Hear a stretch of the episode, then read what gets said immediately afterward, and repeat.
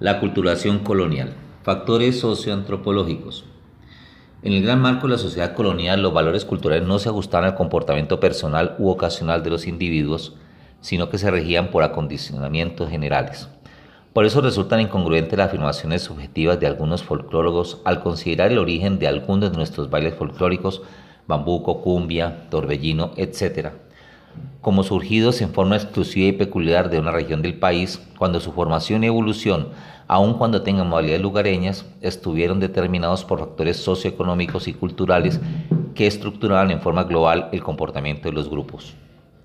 La antropología, al considerar la mecánica de los intercambios entre las culturas, señala que unos valores son más propensos al tránsito que otros. Por ejemplo, la asimilación de las herramientas y técnicas hispánicas ofrecieron menos resistencia que los patrones religiosos.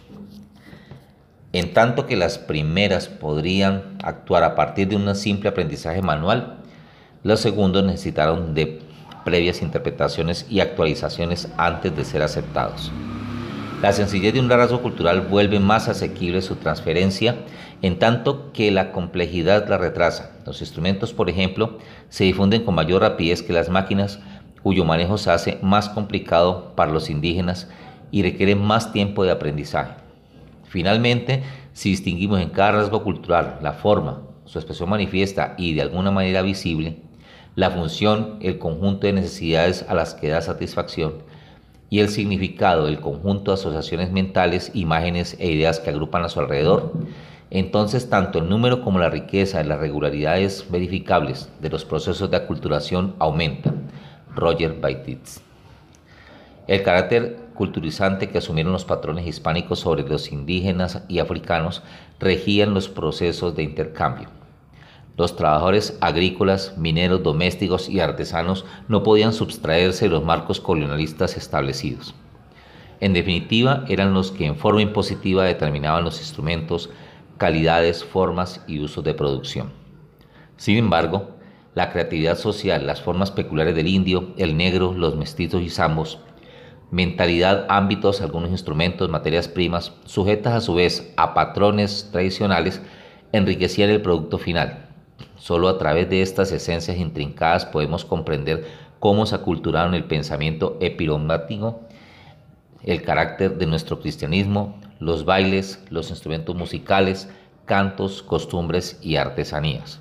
Todo intento de detectar pureza, orígenes, patrones primigenios, negaría el elemento más importante de la cultura, la creatividad social del hombre. De esta manera, basados en las constantes, en las constantes socioculturales del sistema colonial y en la confluencia de los patrones tradicionales hispánicos, indígenas y africanos, podemos señalar las normas que han intervenido de forma esencial en nuestra culturación. Superestrato hispánico. A. La imposición del castellano como lengua única sobre los estatus indígenas mestizo y sambo. En la asimilación de la lengua castellana fueron determinantes los siguientes factores. Primero, el papel de la mujer indígena como esposa o concubina de hispanos, criollos y mestizos fue, fue decisivo para su aprendizaje o rechazo por parte de los hijos que vivían con ella. La enseñanza en escuelas, colegios, universidades. El grado de conciencia de la propia cultura. En el caso de los hispanos, obraban convencidos de la superioridad de sus valores peninsulares. En los indígenas variaba de acuerdo con el grado de organización, poderío y tradiciones de sus respectivas culturas. Debido a estas circunstancias se debe la desaparición o supervivencia de dialectos aborígenes. Los negros, desarraigados de su suelo natal y pérdida de su, su lengua, propendían a la asimilación del castellano no sin adaptarlo a su idiosincrasia africana. Prácticas propias de artesanía o ciencias, zapatería, carpintería, sastrería, escribanía, talabartería, orfebrería, herrería, albañilería, tiendas, cantinas, carnicería, comercio, medicina, farmacopea, etc.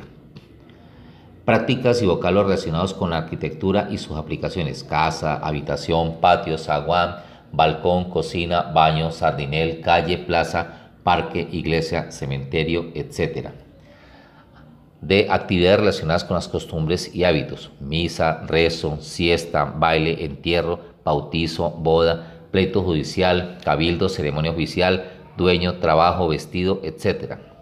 E.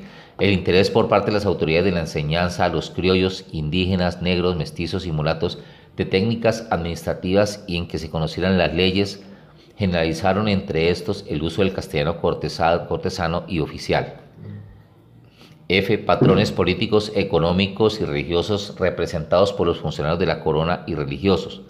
Cortesanos, políticos, religiosos, académicos, económicos, filosóficos, artísticos, poéticos, novelescos, etc. Sustrato indígena. Los aportes tradicionales de algunas de las culturas indígenas como los chipchas, caribes, arahuac, quechua, estuvieron relacionados con el tipo y evolución de sus antecedentes arcaicos e históricos. A. Inmediatez o antigüedad de la última migración del país y grado de mestizaje establecido entre pueblos bilingües. B. Tipo de conquista y de mestizaje entre las culturas indígenas, aceptada o rechazada por el sometido. Grado de desarrollo de la cultura material del conquistador indígena. Sentido y orgullo de nación del pueblo dominante o dominado. Fenómeno de bilingüismo. C. Grado de organización y desarrollo de los medios de producción, ideas religiosas, alianzas políticas, etc. D. Actitudes de la población indígena ante el conquistador, pacífica, rebelde, rechazante, persuasiva, destructiva, aquicente, etc. E. Actitudes indígenas en utilizar la lengua nativa como arma de defensa cultural, resistencia al aprendizaje del castellano o persistencia en corrupciones intencionales e inconscientes, dificultades de dicción frente a algunos fonemas, etc. F. Actitudes positivas de rechazo asumidas por descendientes criollos, mestizos, mulatos y zambos que se traducían en una mayor aceptación de los valores hispánicos o de conservación de los aborígenes. G. Alianzas militares, cruces de destacados jefes y funcionarios hispanos con indígenas de sangre noble, consonancia con la sincretización religiosa, un Dios superior, creencia de que los españoles eran emisarios divinos, etc. H aprovechamiento por parte de conquistadores de artesanías y oficios indígenas, tejidos, cerámicas, orfebrería, talla, pesca, caza, vivienda, alimentos, etc., que obligaban al sustrato castellano a asimilar vocablos y actitudes propias de los aborígenes. Substrato africano. Atendiendo a las circunstancias concretas de la vida social en que vivió y vive el negro colombiano, en el proceso de triaculturación mestiza podemos señalar las siguientes actitudes culturales, lingüísticas y afectivas frente a los valores hispánicos e indígenas.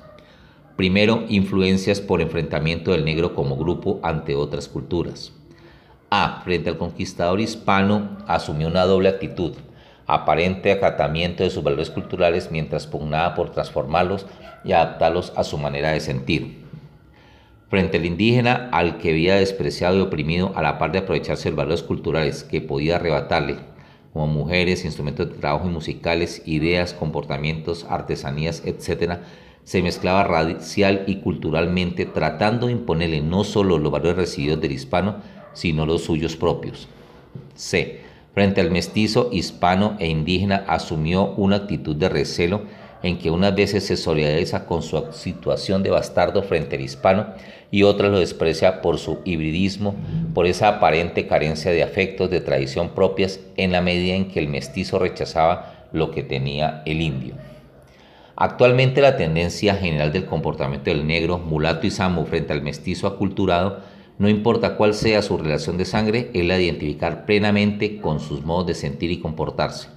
Sin embargo, esta actitud es distinta entre los descendientes directos de, africanos y los mezclados con el indio o blanco.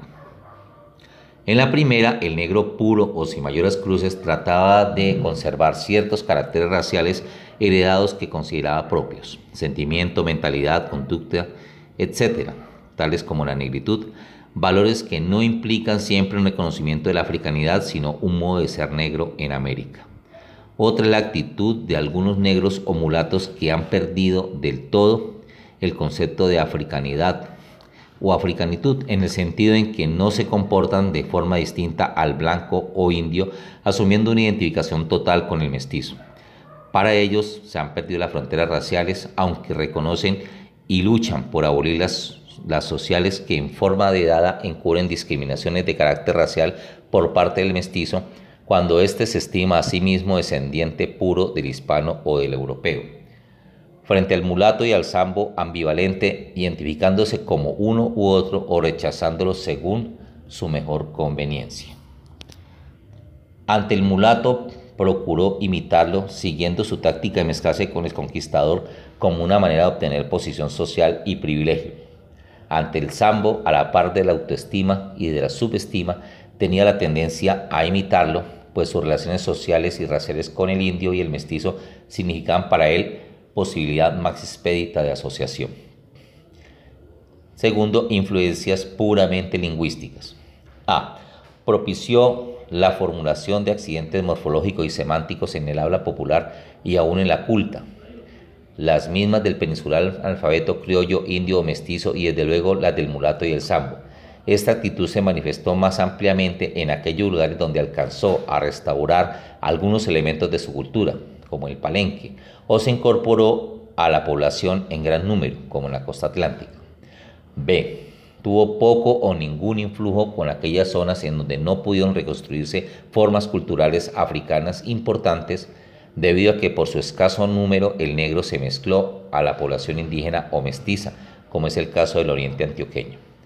C. Resistió a recibir influencias del español en aquellos lugares donde se conformaron grupos puros de africanos de distintas culturas pero aislados de los habitantes castellanos.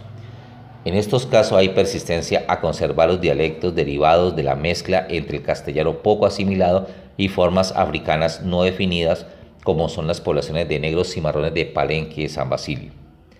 D. Conservó vocablos y expresiones y formas gramaticales arcaicos en aquellas regiones en que vivió aislado después de aprender el castellano con hablantes hispanos o de sus descendientes crollos o mestizos.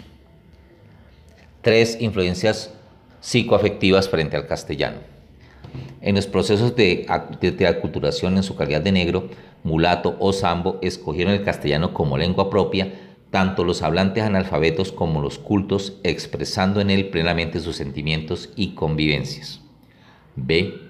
Si se mantuvo analfabeto, persistió en conservar las corrupciones propias y las propiciadas por el habla popular en que vivía. C. Por otro lado, habló el castellano culto o cultista cuando frecuentaba amos de buen hablar o tenía acceso a la escuela o universidad. En general, ello expresa la tendencia del negro a utilizar la, negra, la lengua dominadora como una forma de escalar estatus social. Sincretismo artesanal en la colonia. Los colonizadores hispanos se abstuvieron de extender en sus dominios muchas de sus técnicas avanzadas como la herrería, fundición, telares, etc., en la medida en que ellas podían competir con la producción de la metrópoli.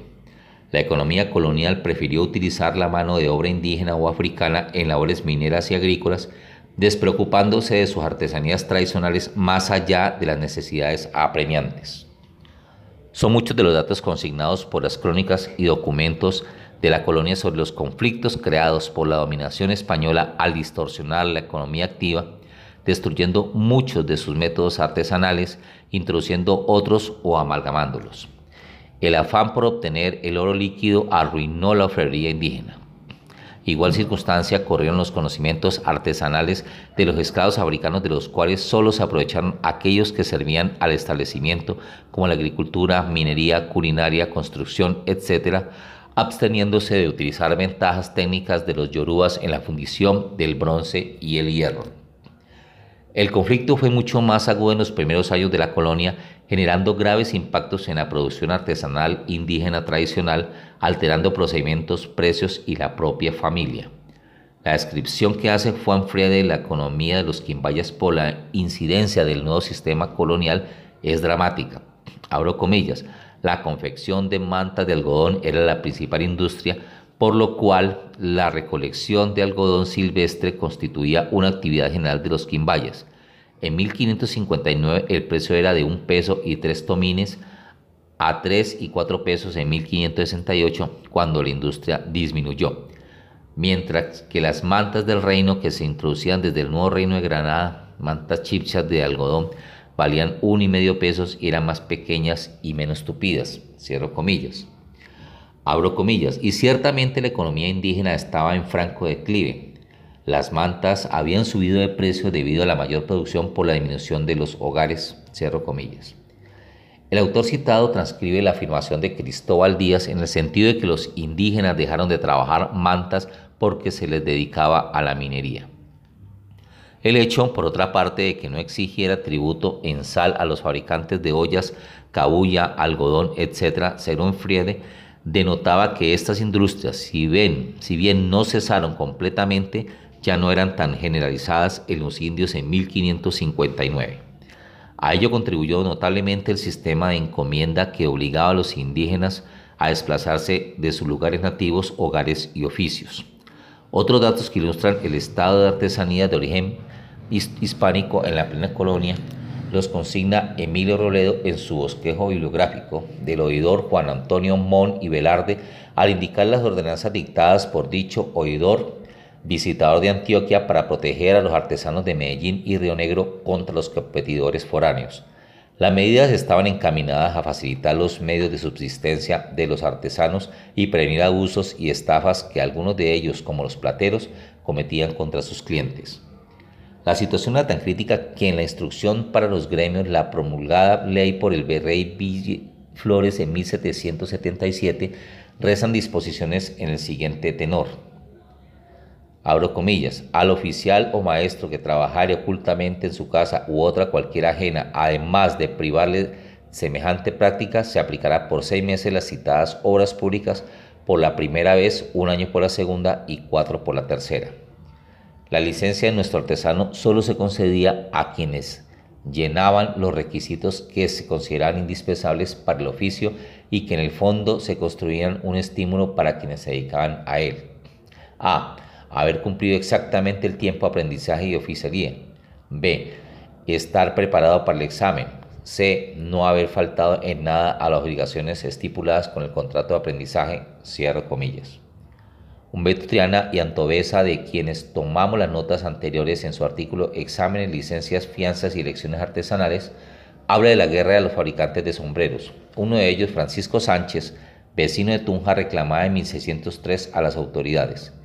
Este hecho revela que la industria del sombrero de tiempos atrás en las regiones de Boyacá, y aledaños estando en discrepancia con la afirmación que trae Manuel Ancísar en su peregrinación del Alfa, en la cual afirmó que la confección de sombreros de paja toquilla fue introducida a Girón por un pastuso que había llegado en los años 1820 y 1822.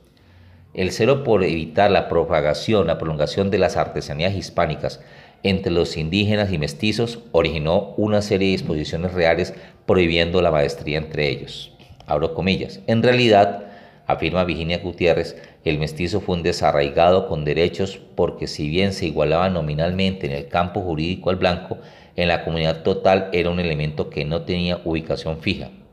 El hecho de que solo a hurtadillas pudiera adquirir preparación en los oficios para servir como aprendiz en ellos y no alcanzar el derecho a ser examinado en la mayoría de las más importantes para adquirir el codiciado título de maestro da idea de este ostracismo. Así no podía ser ni zapatero, ni botioja, ni cerero, ni, agujero, ni prensador, ni pasabanero, ni orillero, etcétera, ni tener establecimiento público alguno, cierro comillas. Todo lo cual confirma que la industria artesanal estuvo sometida a una constante vigilancia durante la época de la colonia y si bien existía una política proteccionista, esta no estuvo encaminada a la conservación de las políticas y formas tradicionales indígenas, a las que por el contrario en muchos sentidos se les restringió y extirpó, sino a estimular el desarrollo de otras surgidas en el proceso de aculturación y que básicamente estaban orientadas a satisfacer las demandas del nuevo orden colonial. Sin embargo, el deterioro de las artesanías indígenas y africanas, sufriendo distorsiones en sus formas y espíritus, no impidió que sobrevivieran en un nuevo proceso de sincretización con las hispánicas que dio base al nuevo fenómeno acumulativo al que debemos la industria colombiana contemporánea en sus modalidades, folclórica, popular y fabril.